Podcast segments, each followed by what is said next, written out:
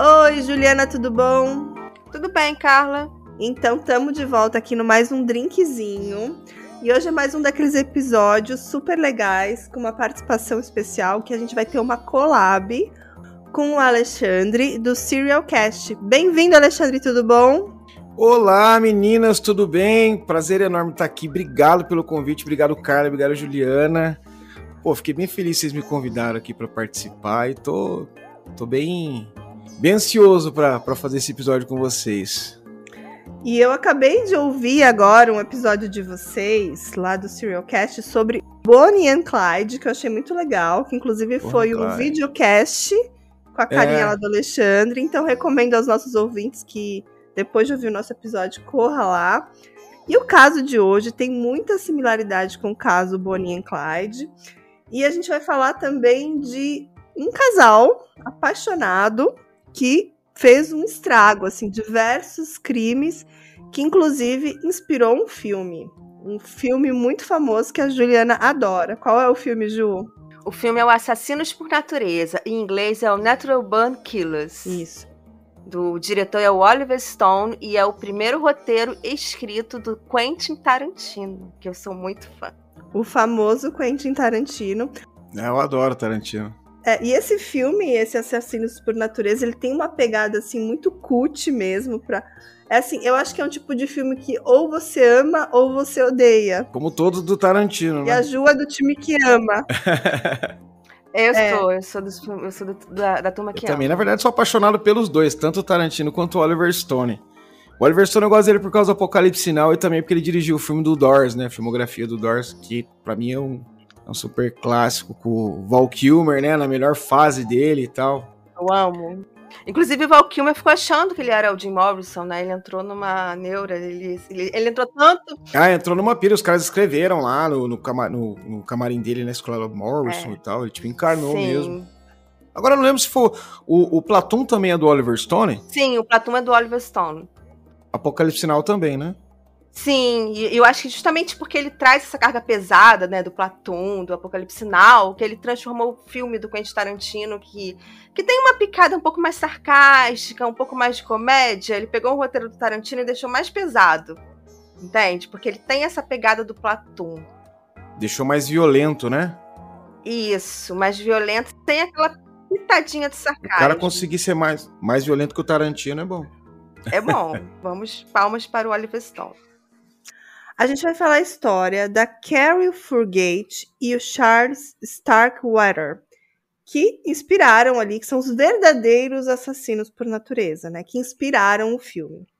E esse jovem casal, como eu já falei, eles eram completamente apaixonados um pelo outro, mas eles mataram várias pessoas num curto espaço de tempo. E esse caso inspirou esse filme muito polêmico, O Assassinos por Natureza, e esse filme posteriormente foi citado por outros assassinos como sua grande inspiração.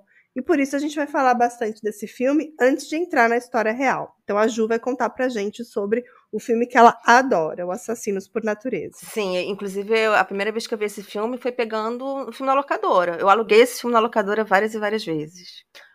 O filme, Assassinos por Natureza, ele foi lançado em 1994. Como a gente falou, ele, ele teve o seu roteiro original escrito pelo Quentin Tarantino, mas o Oliver Stone ele fez modificações no roteiro do Tarantino, e inclusive por causa disso, posteriormente, o Tarantino lançou um livro contando a sua versão, sem as modificações do Oliver Stone.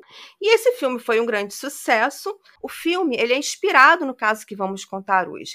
Ele traz os principais eventos que ocorreram na vida real, mas não é uma réplica exata dos acontecimentos. Os, os personagens do filme eles foram inspirados, eles têm outros nomes e outros destinos. Então é só mesmo a composição dos personagens que foi inspirado na vida real. E no filme, conta a história do casal Mickey e Mallory Knox, que foram interpretados pelos atores Woody Harrison e Juliette Lewis, e eles formavam um casal de assassinos completamente apaixonados, que seguiam dirigindo pela famosa Rota 66, matando as pessoas que encontravam pelo caminho, mas sempre deixando uma pessoa viva para contar a história.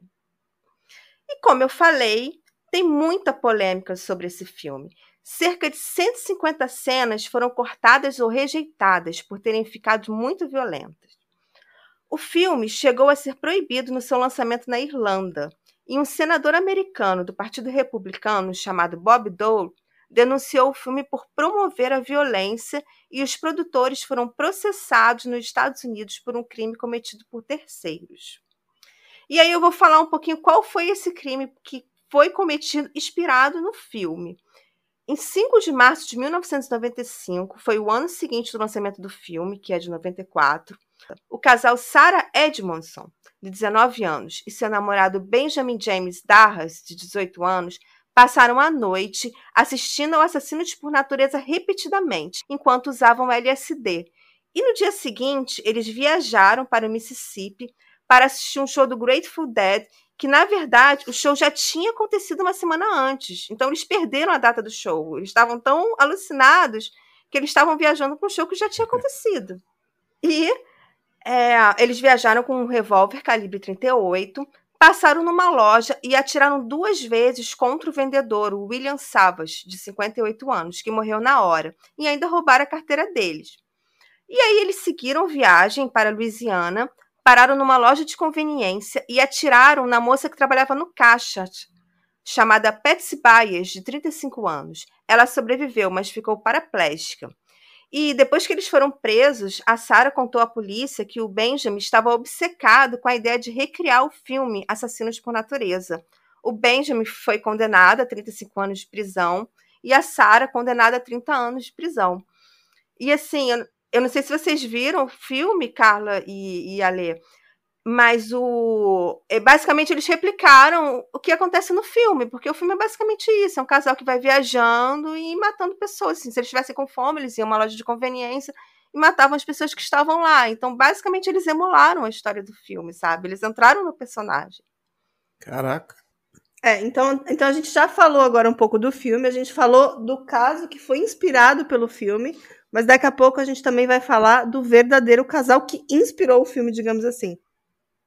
É, e esse caso desse casal que saiu matando a galera aí, depois de usar LSD, não foi o único crime que envolveu esse filme, né? Vocês lembram daquele massacre em Columbine, dos Sim. adolescentes que entraram na escola e tudo mais? Eles também citaram esse filme Assassino na, por Natureza nos seus diários como inspiração para o que eles criaram, para aquele massacre, né? E eles disseram que eles sonhavam que os crimes deles fossem transformados num filme também dirigidos pelos Quentin Tarantino ou pelo Oliver Stone. Então, e o problema desse filme não é o excesso de violência, mas é que ele traz assassinos muito carismáticos. Quando você assiste o filme, fica muito difícil você não gostar muito dos personagens, sabe? Tinha uma química muito grande entre os atores e os protagonistas ficaram muito muito agradáveis, embora fizessem coisas horríveis. E no filme também mostra a glamourização do assassino, que é algo que vinha acontecendo nos Estados Unidos, que aconteceu com Ted Bundy, aconteceu com Richard Ramirez. E no filme, o Mickey e a Mallory Knox, eles se tornam super populares, eles se tornam a sensação da TV e as pessoas né, e a mídia passam a adorar o filme. Então, eu acho que uma questão desse filme é que assim, todo mundo que não está com uma saúde mental boa pode ver o filme e querer se imaginar no personagem, sabe? Total. Cara, eu lembro que eu lembro que nessa época eu tinha um caderno que tinha a capa do filme na, lembra que uhum. os cadernos antigamente eram aqueles cadernos de 12 matérias que tinha uma capa dura e tal e vinha com uns temas assim, tipo surf e tal. Eu lembro que tinha uma uma foto da moça, né? Tal, tipo, tinha do Pulp Fiction também, esse Assassinos por Natureza. A capa era o careca lá, né? A capa é, do filme. É, exatamente. Então, você imagina, cara, que que, instru... que educativo. e no filme, no filme eles trocam a aparência várias vezes, porque como eles estão em fuga, eles vão usando perucas, eles mudam os cabelos, e em vários momentos tem inspiração de outros crimes. Por exemplo, tem uma hora que a personagem feminina, a Mallory, ela usa uma peruca que é igual a da Carla Ramoka. A Carla Ramoka era a Barbie assassina, não é? A Barbie assassina do Canadá, é, exatamente. Também é, que é de um casal de assassinos também, né? Então também tem várias inspirações, assim, que quando você assiste esse filme, anos depois de conhecer vários outros crimes, aí você vê assim A entrevista que ele dá lembra muito a entrevista do Charles Manson. Foi inspirada na entrevista do Charles Manson, mas também lembra a entrevista do Ted Bundy, sabe? Então, pra gente que, que gosta, que, que consome true crime, a gente pega várias referências assim, no filme. É que lá nos Estados Unidos o true crime ele tem uma, um outro apelo, vamos assim dizer, né? Alguns serial killers famosos têm o status de celebridade. Você vê o Charles Manson, por exemplo, o é. Ted Bundy né? Eles criam um status de celebridade. Aqui a gente ainda tem, graças a Deus, aqui no Brasil, a gente, a gente é um pouco averso a isso, né? Uns caras, assim, os mais famosos, por exemplo, que é o Manico do Parque e tal, as pessoas não têm essa glamorização. Mas lá, porra, vem de camisa a cara dos caras. É. É, mas, mas sabe que vendo umas, algumas partes do filme, lembra muito esse caso recente daquele cara que estava em fuga, o aqui no Brasil. O Lázaro? O Lázaro, né? Porque é. rolou aquele sensacionalismo de estar tá todos os canais de TV e esse filme meio que reflete esse sensacionalismo lá nos anos 80. Então, assim, é, é, meio que aquele, aquele típico apresentador de TV que tem um personagem desse que é tipo um Datena, né? Daquela época, que faz esse sensacionalismo. Então, assim, ainda tem um pouco essa glamorização do, do assassino em fuga e tudo mais. A história do Lázaro no Brasil foi um auê. Yeah. E eu é. acho que esse filme me remete um pouco a esse sensacionalismo da TV e, e o que essa mídia faz, aquele espetáculo o tempo todo, como foi o caso. É, nos Estados Unidos, nos anos 80 e 90, que começou esse boom que você falou, né? Tanto que tem uma, uma imagem bem icônica que é a, a perseguição do O.J. Simpson, né? Verdade. né? Aquela coisa a tempo real, praticamente uhum. todo os Estados Unidos assistindo uh, eles atrás do cara, né? Pois é. E assim, eu, eu, defendendo um pouquinho o filme, o filme tem uma crítica muito forte a essa questão da glamoralização, que é feita pelo personagem do Robert Downey Jr., que é o repórter que faz a entrevista. Inclusive, o, o Robert está novinho lá, no nosso Homem de Ferro está lá novinho, e o personagem dele é maravilhoso. E no filme, ele, ele representa as pessoas que vão confiar no serial killer e que vão pensar: não, não, a gente pode confiar neles, eles, eu tenho uma confiança, eles não vão fazer nada comigo, porque eu consegui a confiança deles. E tem uma cena maravilhosa, que é a cena na, que, na hora que ele percebe que ele se ferrou. Que ele percebe que não, ele não tem, ele não tem a confiança, ele não está seguro perto do serial killer e ele se ferrou. E essa cena é maravilhosa. E é a crítica do filme. O cara que confiou neles vai se ferrar. É, o Tarantino sempre coloca meio que uma crítica no roteiro dele, né? Ele sempre escancara alguma é, coisa. É sempre, né? é sempre subjetivo, né? É. E agora a gente tem que falar, Ju, do, do verdadeiro casal, porque esse é o tema do, do, episódio de hoje, que é o casal que inspirou esse filme. Vamos falar sobre eles? Vamos, eles são a Carol Fugate e o Charles Starkweather, que são os verdadeiros assassinos por natureza. E a nossa história real começou a acontecer em 1958 nos Estados Unidos. E tudo começou no estado do Nebraska. O Charles Starkweather nasceu em 1938 e foi o terceiro filho de uma família de sete filhos. O pai dele teve artrite nas mãos e não podia trabalhar, e a mãe dele sustentava uma família de nove pessoas com salário de garçonete. Na escola, ele tinha baixo rendimento e era considerado como um aluno de baixa capacidade intelectual, mas na verdade ele era só míope. E isso só foi descoberto durante a adolescência. Então, quer dizer, pensavam que ele tinha uma dificuldade visual, mas ele era só míope. Ele também sofreu bullying na escola, porque tinha pernas levemente arqueadas e tinha problemas na fala. Na adolescência, ele começou a malhar, extravasava sua raiva na musculação e a aparência dele melhorou bastante. E após assistir ao filme Juventude Transviada, com James Dean, que era o sucesso do momento na, na década de 50, ele adotou o visual do James Dean. Ele tinha cabelos loiros, que usava penteado para trás, com gel, usava jaqueta preta, com gola levantada, cigarro na boca, cara de mal e pinta de bad boy. E ele ficou assim, super bonito, típico mau elemento que deixa as meninas apaixonadas. E uma curiosidade sobre o filme, né, O Assassinos por Natureza, é que o primeiro ator escolhido para fazer o personagem que seria inspirado no Charles, né, que seria o Mickey Knox, era o Brad Pitt, porque o Brad Pitt tem o tipo físico do Charles Stackwater, né? Ele é loiro, mais, mais magro.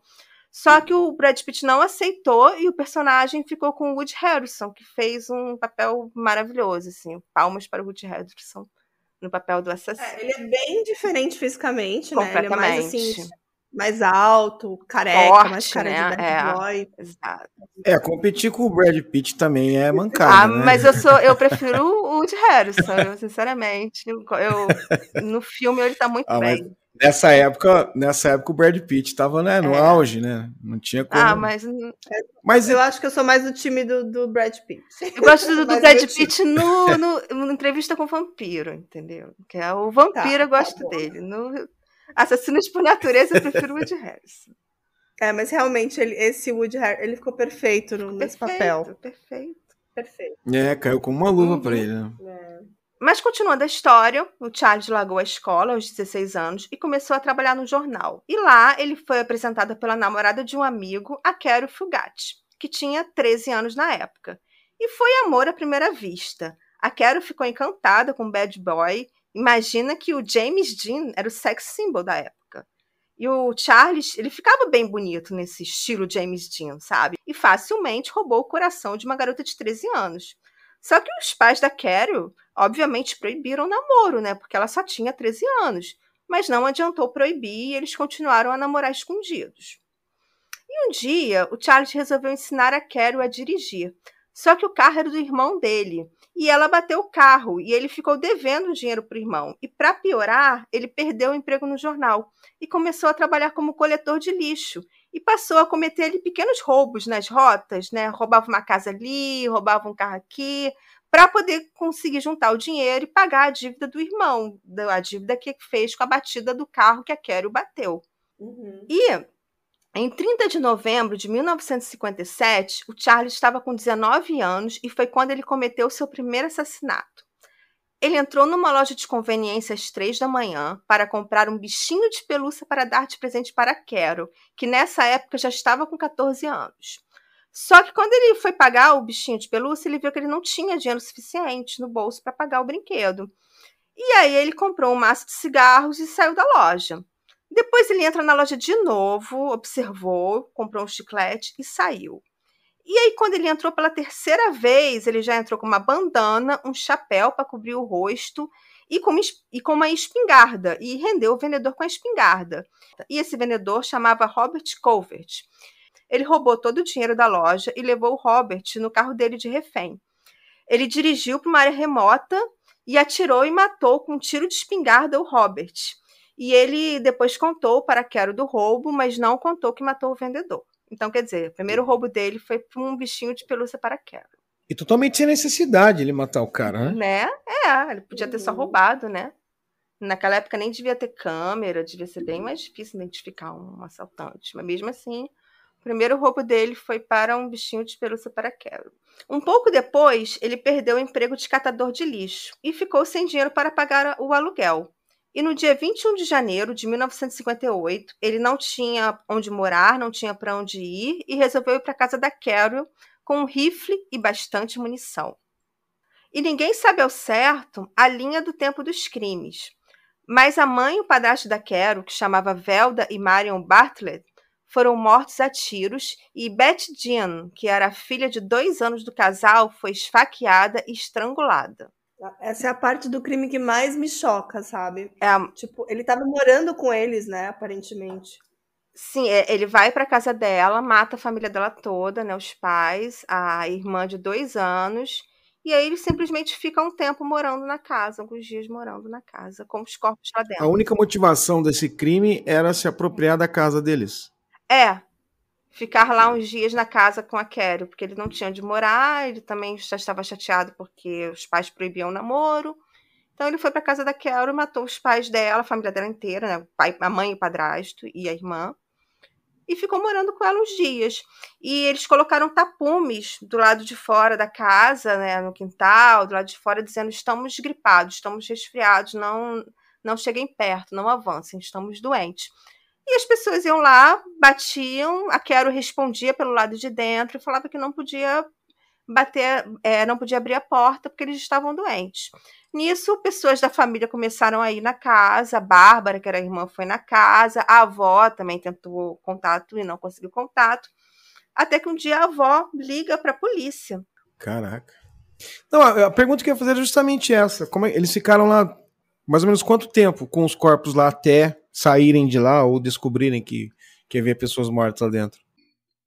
Eles ficaram alguns dias na casa, mas seis dias depois, a polícia foi lá, a pedido da avó da Carol, e o casal não estava mais na casa e a polícia encontrou os corpos.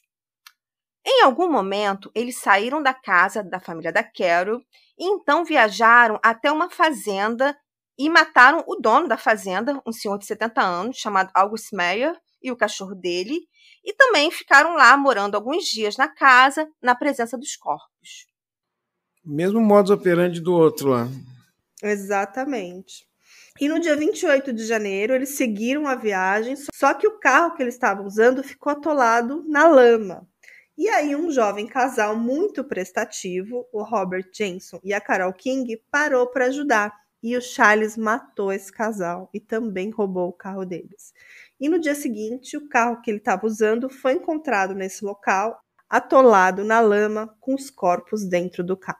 É estranho que, na verdade, ele não era bem que um ladrão, ele era mais um assassino mesmo, né? Tipo, simplesmente matava para atingir o objetivo dele. Ah, preciso de um carro, vou te matar porque você tem um carro. Preciso de uma casa, vou te matar porque quero ficar na sua casa. Bem isso. É. é tipo o grau mais alto de psicopatia, né? Que é o que não mede esforços para realmente nada, né?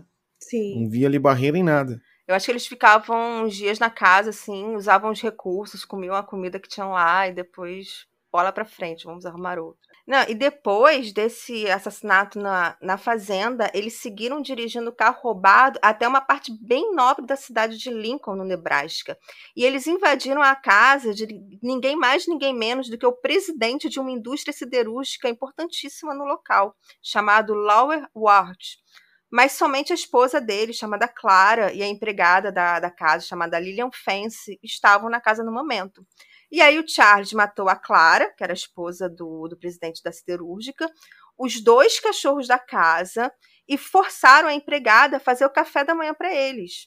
E quando o Loyal chegou, ele, no final do dia, ele também foi assassinado a tiros e a Lillian Fence foi encontrada morta, amarrada na cama. Cara, a parada meio laranja mecânica, né, meu? Sim, total. Né? Mas essa história é real, né? Essa é a história que inspirou o filme do Assassinos por Natureza. Talvez tenha inspirado o verdadeiros é, Talvez tenha inspirado também o pessoal do Laranja Mecânica. Será, Ju? pois é. Eu acho que Laranja Mecânica é muito. Não, é, anos, anos 70, né? Filme, né? Pode ter uma inspiração. É, é verdade. O crime é de 1958 pode ter tido Apesar que, assim, é, houveram muitos crimes parecidos. Né? O próprio o crime Sim. da família Manson, por exemplo, contra o casal LaBianca, é. foi nesses moldes, né? Sim. É, eu acho que o que diferencia esse caso que inspirou o filme é o amor entre eles, porque no filme, assim, eles, os assassinos são muito apaixonados, sabe? Sim. E aparentemente, pelo que se conta da, da história, pelo menos a imagem que se tem é que eles também eram apaixonados, embora anos depois a Quero tenha dito que não era bem assim. Mas a imagem que se tem deles eram de assassinos apaixonados. É porque já tinha criado, né? Como a Carla citou no começo o lance do. A gente estava falando em off do, do Bonnie Clyde, né? Uhum. Já tinha aquela romantização do casal e tal. A história do Bonnie Clyde tinha vendido muito, né? Porque era uma coisa assim, pô, um é, casal jamais faria isso. Tanto que deram uma ênfase maior na história da, da Bonnie Clyde, que não era essa coisa assim tão romântica, pintavam é, os dois como uhum. românticos, ele escrevendo poemas para ela, que era o contrário, ela escrevia poema, mas eram uns poemas assim, tipo, nada romântico, era poemas assim, meio que tipo William Blake, tá ligado? Uhum. E aí o pessoal colocava ela como uma pessoa que amava muito ele, ele como um grande cortês, puta mentira, né? Uhum. Era é. um lance, sei lá, é, essa também é uma verdade nesse caso da Carrie e do Charles, porque, assim, pintam eles. Estão passando uma moto aqui. Assim, pintam eles como esse casal apaixonado, porque depois a gente vai descobrir que o buraco é bem mais embaixo, não é muito bem assim, né? É que vem, vem de bem essa história. Né? Sim. Pois é. E aí, quando os corpos foram encontrados na, nessa casa do presidente da siderúrgica, Iniciou-se uma busca na área, o FBI foi chamado, o prefeito do, de Lincoln ofereceu uma recompensa de mil dólares, e aí o circo estava feito, né? O caso estava na mídia, as pessoas sabiam. Até então, os dois crimes não, que, que eles já haviam cometido não estavam ainda ligados a eles? Ou não tinha tido uma repercussão muito grande? Na verdade, estava. Não tinha tido a repercussão, mas na verdade estava, porque os primeiros corpos foram encontrados na casa da Carol e, o, e os segundos corpos foram encontrados dentro do carro que eles usavam que é o carro que eles roubaram da família da Carol. Então, que foi aquele casal que parou para ajudar, eles matam o casal, Sim. roubam o carro do casal e os corpos são encontrados no carro que eles usavam antes. Então, eles meio que sabiam que era que, realmente tinham assassinos. Aí, como eles é. mataram o Ricão, né? É, aí... Mas matou o presidente da Siderúrgica. Aí, aí já era, né? Aí a mídia cai em cima. E nessa hora que o caso ganhou sucesso. Pode é, mas vamos parar para fazer uma conta aqui, que senão a gente já vai perder essa conta. Vamos lá. Eles mataram a família da Carol. Depois mataram o, da, o, cara, o cara da fazenda, é isso? Depois. Ah, é verdade, na fazenda nós esquecemos ainda. Depois o casal que ajudou eles, e depois a família toda do Ricaço, a empregada isso. e os cachorros. E eles seguem em é. fuga. Hum, faltou falar o primeiro, que foi o, dono, o vendedor da loja da, da pelúcia lá que o Charles queria comprar para dar de presente para Mas esse foi só o Charles, né? Esse foi o primeiro caso do Charles.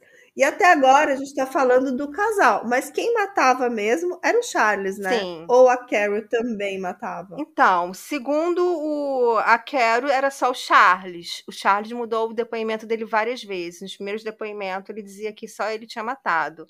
Depois, ele passou a dizer que ela também tinha matado. E depois de começar essa caçada, o Carol, a Carol e o Charles resolveram fugir para outros estados. E aí eles saíram do Nebraska e foram para o estado do Wyoming. E lá, no Wyoming, eles decidiram trocar de carro novamente, né, para dificultar que fossem identificados. E aí eles mataram um vendedor ambulante chamado Merle Collison e roubaram o carro dele. Eles dirigiram o carro durante um tempo, mas em algum momento o carro morreu e o Charles não conseguia dar partida. Ele não estava acostumado com o tipo de marcha de câmbio do carro. E aí o motorista que passava no local, chamado Joel Sprickling, parou para ajudar.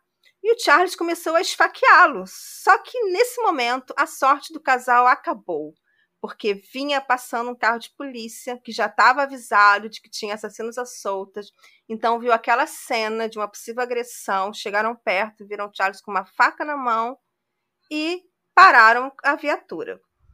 Nesse momento a Carol sai do carro, começa a gritar e, e a chorar e começou a dizer que o Charles tinha machucado alguém. Acabou o amor. Acabou o amor. É, quando ela viu que deu ruim, ela pulou do carro e olha, foi só ele, né? Machucou alguém. E aí ele vazou. Ele entrou no carro e começou a dirigir loucamente sozinho pelo carro. E uma perseguição policial ali começou. E a polícia atirou contra o carro do Charles e um tiro pegou de raspão perto da orelha, mas foi suficiente para ele parar o carro e ele foi preso. E a Carol também foi presa no mesmo dia. E o balanço desses crimes, né, o total foram 11 mortos em dois meses em dois estados americanos. E eles foram considerados spree killers, que é aqueles assassinos que cometem vários assassinatos num curto espaço de tempo. Agora é, deixa eu fazer outra perguntinha é... aqui. A Carrie ah. saiu gritando lá, socorro, tem um doido aqui e tal, e aí o polícia, a polícia parou ela ali, lógico, né? E o cara fugiu. Em que hora que os caras se ligaram e falaram assim, cara, você deve também? Será que foi na hora que pegaram ele? Ela foi presa imediatamente. Ah, é que na verdade já tinha histórico, é verdade. É, né? e como ela ficou dias dentro da casa, e ela, ela que estava respondendo, quando as pessoas batiam lá na casa dela, era ela que ia lá fora e falava: Não, não, tá tudo bem aqui, pode ir embora, a gente tá doente, a gente tá gripada, é só uma gripe. Mas. Já tava na assim, suspeição, né? É, ela parecia estar tá participando, parecia estar cobertando, sabe? Pessoas da família dela chamaram a polícia. Ela só quis meter a louca ali na hora, mas não deu certo, né? É, então, depois não, não deu certo. E depois que é. eles foram presos, né, os advogados tentaram alegar insanidade, a velha e boa insanidade. O Charles ele mudou o depoimento várias vezes. A Carol alegou ser refém do namorado. Ela disse que o Charles cometeu todas as mortes, que ela era só mais uma vítima, mais uma refém, que ela não cometeu nenhum crime. Já o Charles, ele mudou o depoimento várias vezes. No começo, ele dizia que só ele tinha cometido os crimes, que a Carol não teve participação, meio que salvando um pouco a Carol. Mas depois ele foi mudando a versão e dizendo que ela, inclusive, matou sim algumas pessoas.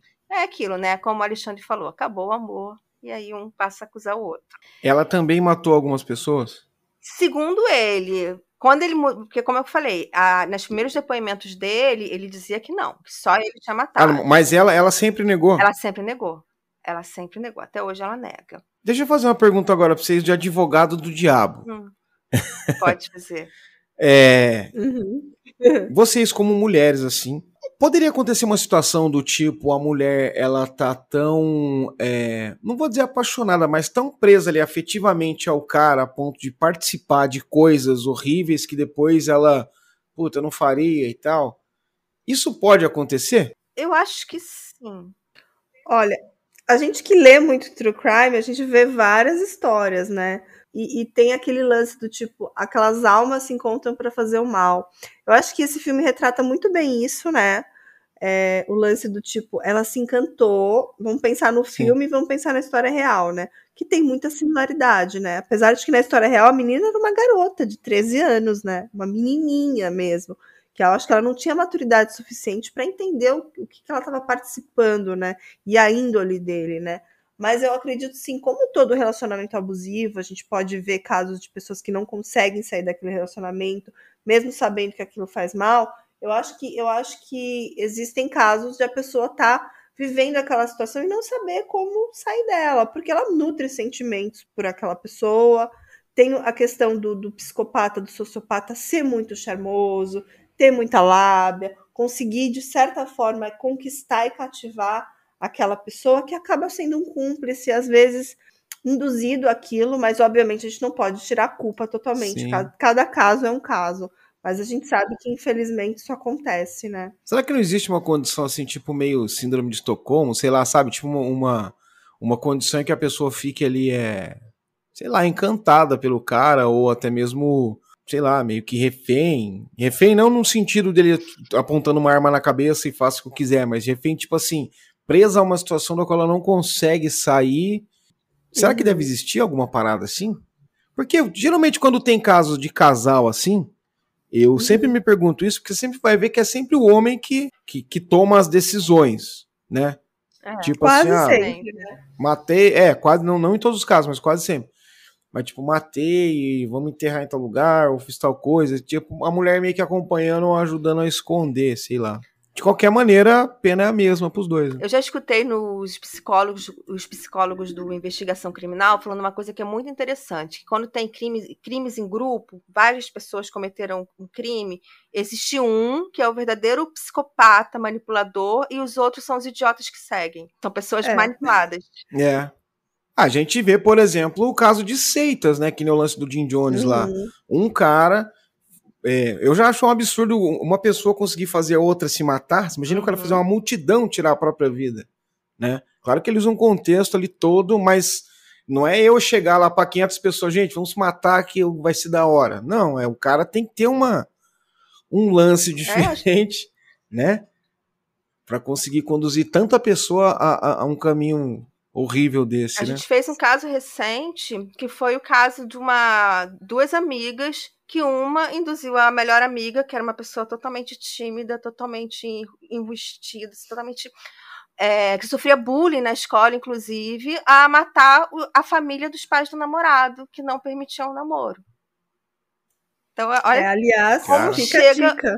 O nível da manipulação, sabe? É. Você fazer a sua melhor amiga matar a família do seu namorado. E essa é uma, essa é uma discussão que duraria horas, né? Porque a gente, a gente chega. Quando a gente chega num. Vamos supor, a gente chega num consenso aqui, olha, eu acho que pode ser. Daí vai lá e coloca o caso da, da von Richthofen na mesa. E já acaba com todas as Uhum. teorias. Pois é. Sim. Né? Uma parada muito louca, A né? mente humana é um mistério, né? Assim, nada pode ser aplicado a todos os casos. É, Não existe um padrão, Não. né? É cada maluquice, cada um com a sua maluquice, né? É, mas acho que como, como você citou o caso da Suzane, sempre tem o mandante, sempre tem os que, os que executam, né?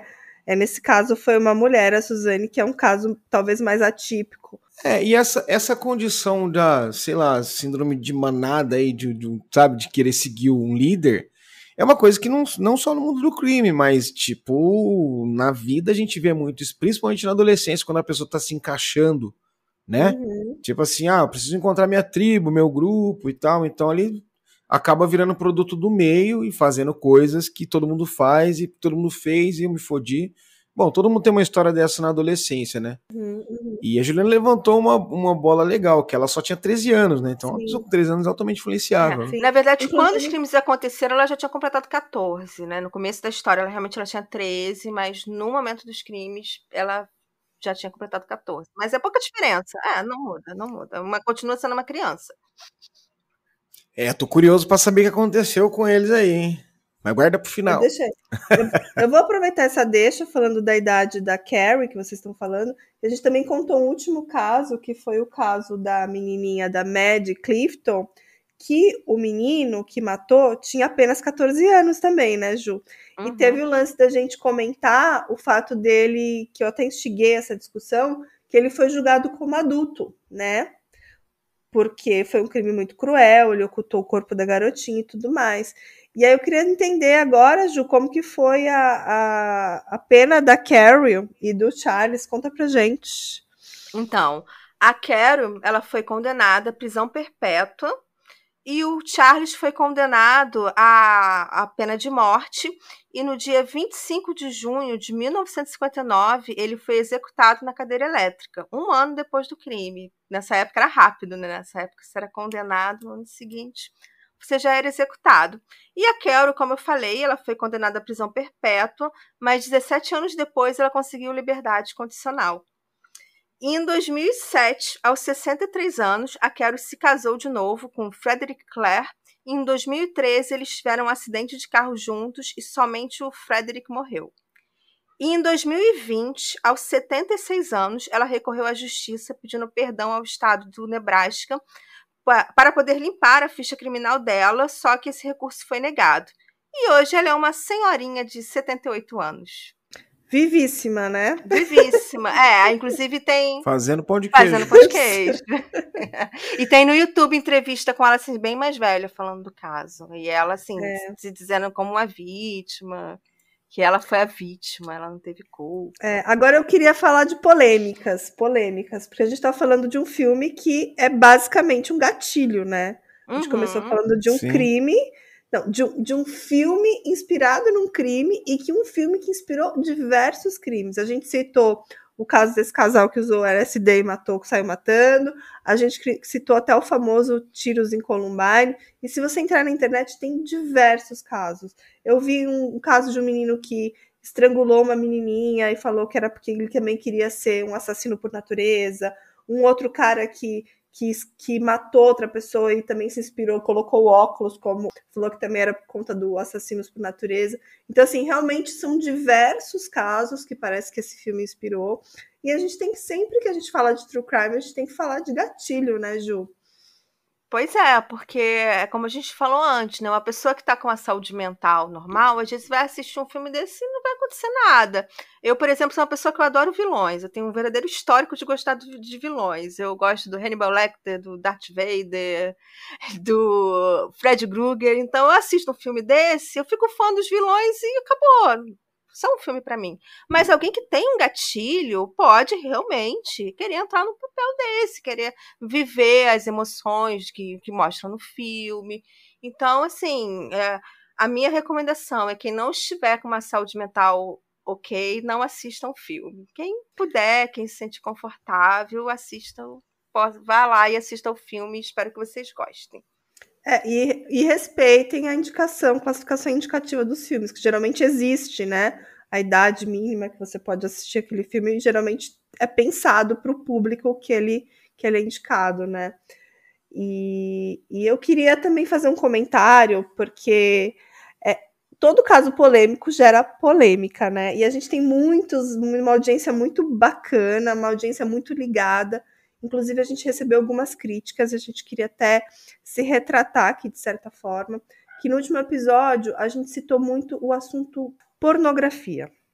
E o assunto pornografia, ele, ele, ele tá muito ligado a psicopatas também, pessoas que vão lá, assistem a pornografia e depois é, tentam representar isso. E isso é muito, tem muito a ver com o episódio de hoje, do tipo, o cara foi lá, viu um crime, viu uma cena de crime naquele filme e, cri, e quis também representar aquilo de certa forma, recriar, né? E no último episódio a gente recebeu algumas críticas que parecia que a gente estava passando um pouco de pano para o fato do garotinho, o Joshua, ter assistido a pornografia e depois ele foi lá e executou esse crime que, que foi muito cruel. E a gente até discutiu entre a gente, a Juliana, a gente conversou com alguns ouvintes sobre isso, e a gente realmente não é da área de saúde, a gente sabe, a gente entende essas críticas de forma construtiva, e a gente queria aproveitar a oportunidade aqui para deixar esse alerta, como sempre, que a gente também entende os dois lados, a gente não está passando pano, nesse último episódio a gente não tentou passar pano. Que ficou assim um pouco mal entendido, porque parece que a gente falou de uma como se a pornografia fosse algo corriqueiro entre os adolescentes.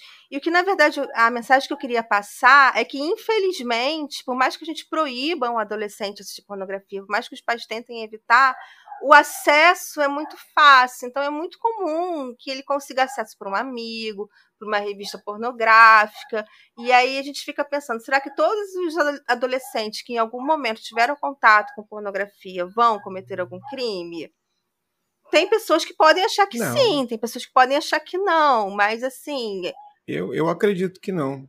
Bom, a cultura não é só como a gente aprende que é Cultura, o que chega para a gente através das mídias. A cultura é a, o meio que a pessoa vive. E isso, infelizmente, hoje faz parte da nossa cultura. Pornografia, violência, uh, coisas explícitas, milhares de gatilhos, isso a gente não consegue defender. Uhum. Eu sou pai de, um, de duas crianças de 9 anos, eu faço o que posso, mas sei que não consigo defender. Uhum. Tento instruir, que é o que, sei lá, o que talvez o que o pai deveria fazer, uhum. né?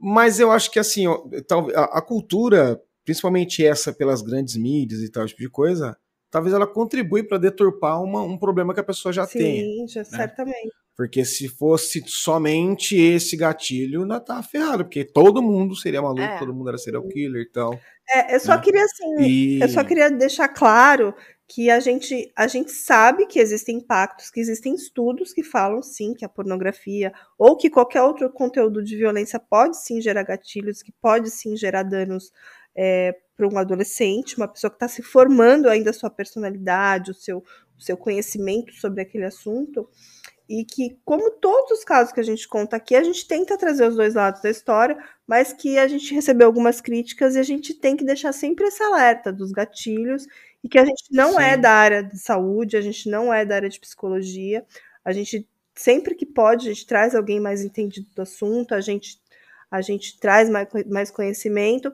mas como a gente falou, isso está acessível. Assim como esse filme, quando eu fui pesquisar sobre esse filme agora, Assassinos por Natureza, eu vi um comentário de um menino que viu esse filme com seis anos de idade e que ele disse que ele marcou, ele traumatizou a vida dele.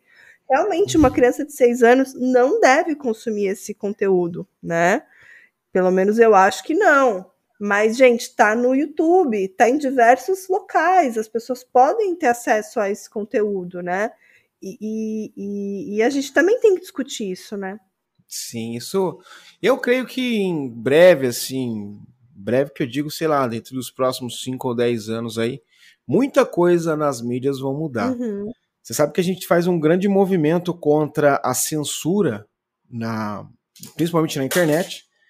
Mas esse é um assunto que, assim, minha opinião, né? Embasado em nada, embasado na minha cabeça. Instituto Data Foda-se, uhum. É, vai ter uma hora que a gente vai ter que criar algum mecanismo. Porque vocês já viram o Kawaii hoje em dia? Sim, Kawaii? sim. Uhum. Cara, a parada é sinistra, Isso. cara. Não tem filtro, cara, não tem filtro. O que você colocar lá, cara, vai. E, e as coisas estão ficando cada vez mais rápidas. Quando a gente, que é um pouquinho mais experiente que a, que a maioria da galera aí, entrou na internet, entrou no YouTube e tal, eram, eram vídeos de 15 minutos, 20 minutos. Eram conteúdos grandes. E as coisas foram diminuindo. Hoje, o conteúdo máximo para essa galerinha nova que tá chegando é um minuto. Uhum. E vai chegar uma hora que esse um minuto vai virar 30 segundos. E aí, então você imagina o quanto de apelação que os caras vão ter que colocar nesses 30 segundos para chamar a atenção, que é o que já faz hoje num minuto, uhum. né? O quanto eles vão ter que apelar ali para conseguir prender a atenção dessas, do telespectador em 30 segundos. Aí o negócio vai desandar de uma maneira assim, uhum. sabe? E, e aí os caras vão ter que dar um jeito. Né? Como que a gente vai fazer? Porque você imagina, a gente está contando aqui uma história, uma história que aconteceu em 1958 que foi influenciado provavelmente por um filme do James Dean da mesma época, 1958, onde o acesso que você tinha ao filme era você indo até o cinema pagando e passando por debaixo do lanterninha lá, porque devia Sim. ter é, uma. Devia ter alguém falando, não, você é muito criança para ver isso aqui. Eu acredito que tinha, né? Provável. Enfim. 1958 era capaz de influenciar. Você imagina hoje Uhum. Uhum, que teu filho pega o celular sem você tá vendo, Sim. cara. Você não sabe o que tá acontecendo ali, sim. sabe? E aí eu acho que vai chegar uma hora que vão, vai, vai ter que acontecer alguma coisa, senão. Você imagina a quantidade de gatilhos, É, né? a gente que gera conteúdo, né? A gente gera conteúdo de true crime. A gente tem noção de que todo tipo de conteúdo que a gente coloca lá fora gera uma repercussão, né? Sim, sim. E, e isso porque a gente ainda faz um, um- um conteúdo direcionado a pessoas interessadas no assunto que procuram, Sim. Exatamente. né? Não vai cair no feed ali de uma criança de, de 10 anos e tal. Uhum. Talvez ele não vai nem se interessar, porque é uma história meio complexa. Sim. Mas uma história contada entre um minuto, por exemplo, se eu for contar em um minuto essa história toda que vocês me contaram aqui, eu vou pegar os lances piores, que são os Uhum. principais, e colocar ali, daí chama atenção. E esse que é o problema, né? Essa- Vai ficar muito apelativo tudo, Sim. né?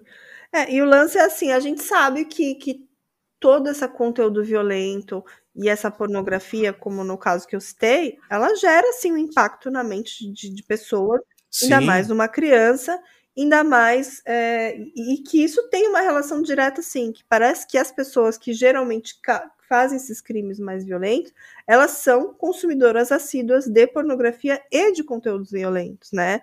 Mas isso não quer dizer que você, com, consumindo esse conteúdo, você vai replicar aquela situação, né? A gente tá.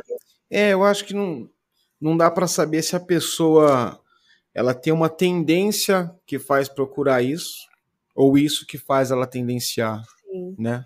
é, a gente. Fica uma questão aí. É, esse é um assunto que é polêmico, né? A gente só, eu só quis deixar isso bem claro. Sim, é bem importante. Sim. Porra, imagino que pra fazer esse roteiro é um puta trabalho, você Sim. deixa de fazer muita coisa, né? Pra vir uma pessoa pegar um, uma, um parágrafo, ó, você escreveu aqui crime sem S. É foda. Uhum. Pra gente é ruim porque tem aquela coisa passional do, do, né, do, do seu trabalho É. então. Mas quem tá na chuva pra se molhar. Mas eu, eu particularmente acredito que vocês recebam muito mais elogio do que, Ah, com certeza.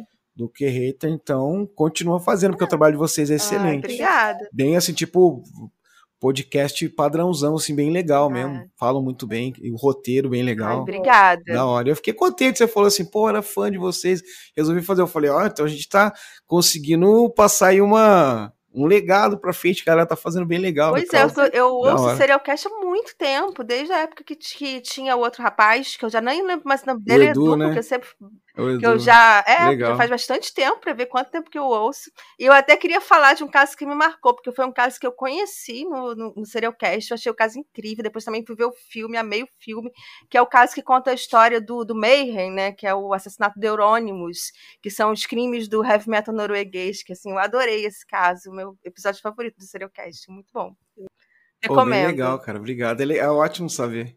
Então, isso que é bem legal a gente produzir conteúdo, né? Sempre as pessoas falam, pô, cara, eu ouvi tal coisa. Acontece muito quando as pessoas falam assim, cara, é, pô, me ajuda, eu tenho ansiedade, aí eu ouço lá e, pô, me ajuda e tal. Uhum. Né? Eu fui pensando, pô, mas crime ajuda na tua ansiedade, mas depois que eu tive uma crise de ansiedade, eu descobri que o que ajuda é você tá fazendo outra coisa se não pensar em ter ansiedade, tá ligado? Sim. E aí eu falo, cara, eu ajudo tanta gente, porra, bem legal isso. Legal pra É, mas é muito louco, né? Porque, por, por que, que as pessoas se interessam tanto pelo true crime, né? Tem a ver muito com, com o consciente humano, a curiosidade, aguçar a curiosidade. E claro, tem muito a ver, cada um tem o seu ponto de vista sobre por que, que você. Ah, isso me relaxa, isso me deixa mais tranquilo.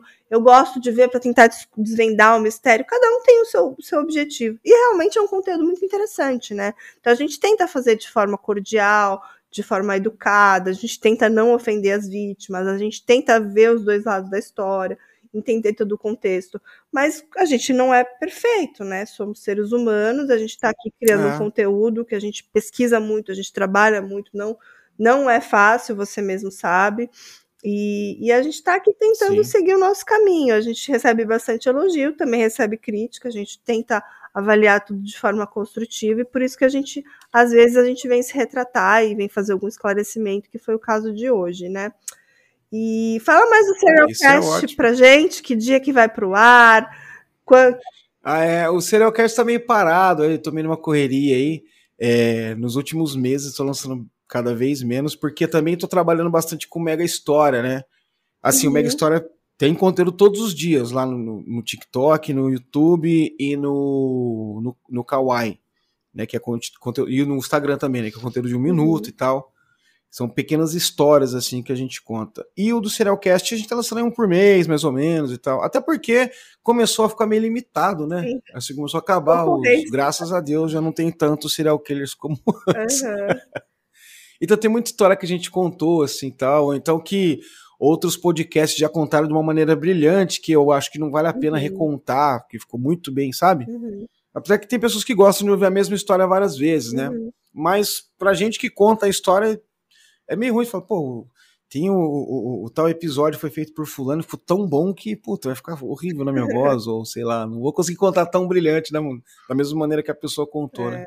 E aí vai diminuindo, mas agora eu tô é, deixando o Serialcast mais para trabalhar com participações do que sozinho, né? E fazer uhum. mais uma mega história sozinho.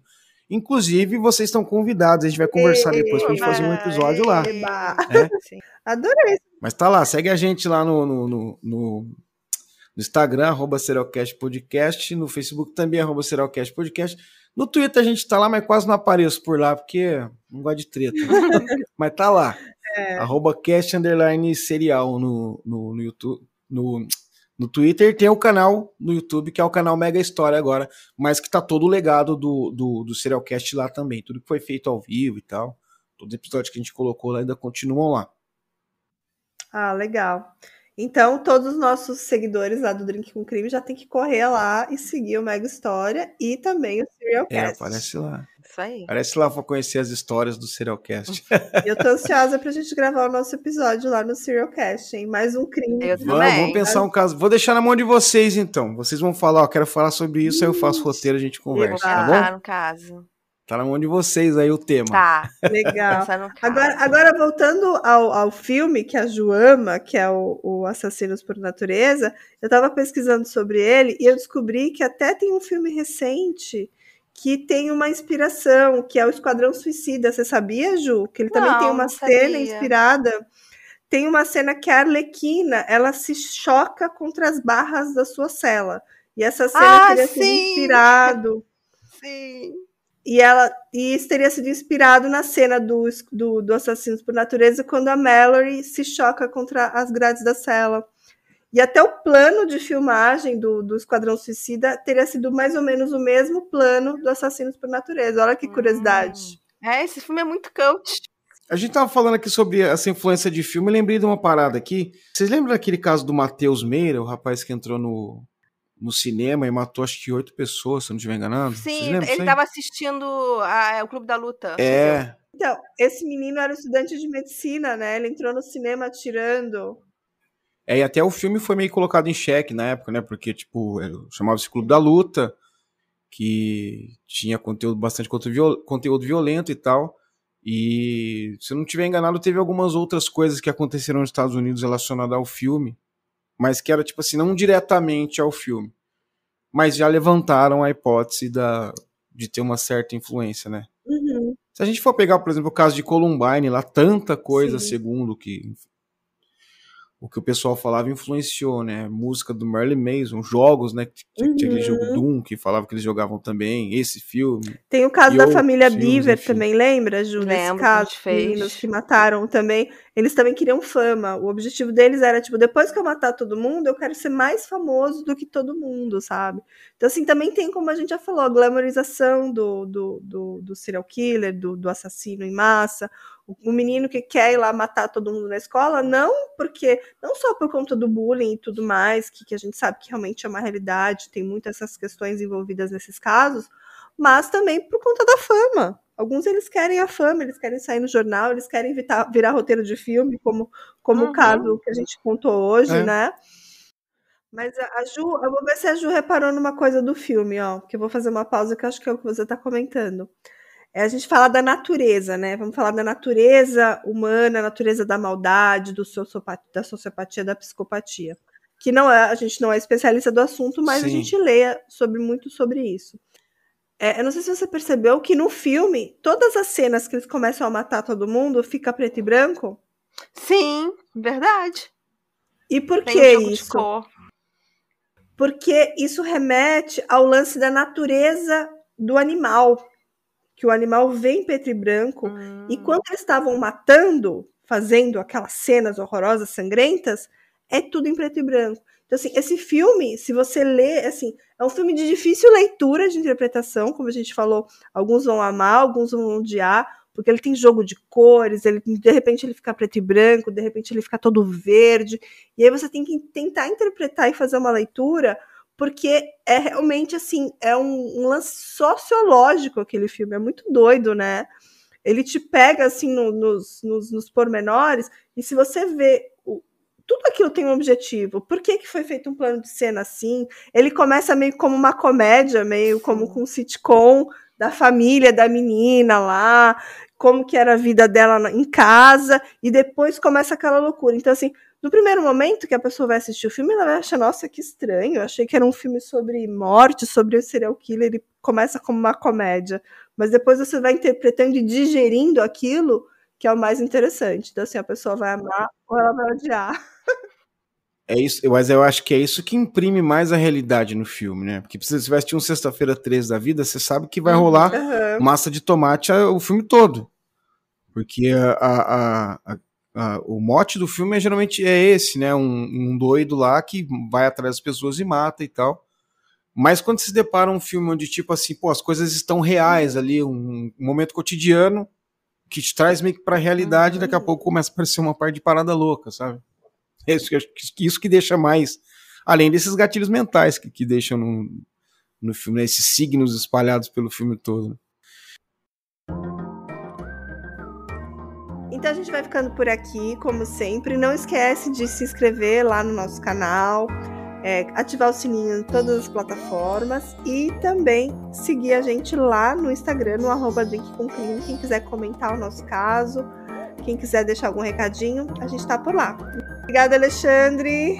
Obrigado, Ju. Obrigado, cara, mais uma vez. Mandar um abração para todos os drinkers, que se chamam os, os drinkers. É. Gostei desse drinkers, hein? Eu acho que o Alexandre drinkers, acabou né? de batizar os nossos ouvintes de drinkers. Vamos é lembrar do Alexandre, adorei.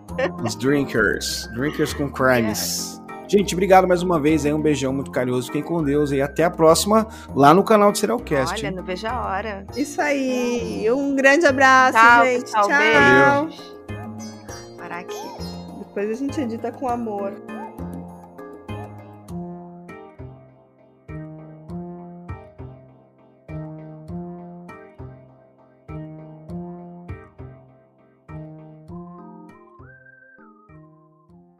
Hey! Você se interessa por crimes reais, serial killers, coisas macabras e tem um senso de humor um tanto quanto sórdido? Se sim, você não está sozinho. Se você precisa de um lugar recheado de pessoas como você, venha conhecer o podcast Pátria Amada Criminal. Todas as semanas tentamos entender o pior da humanidade. Nesse processo a gente ri, chora, fica brava, fofoca, porque afinal de contas é assim que a gente fala quando está entre amigos. Suas novas melhores amigas trevosas estão aqui no Pátria Amada Criminal.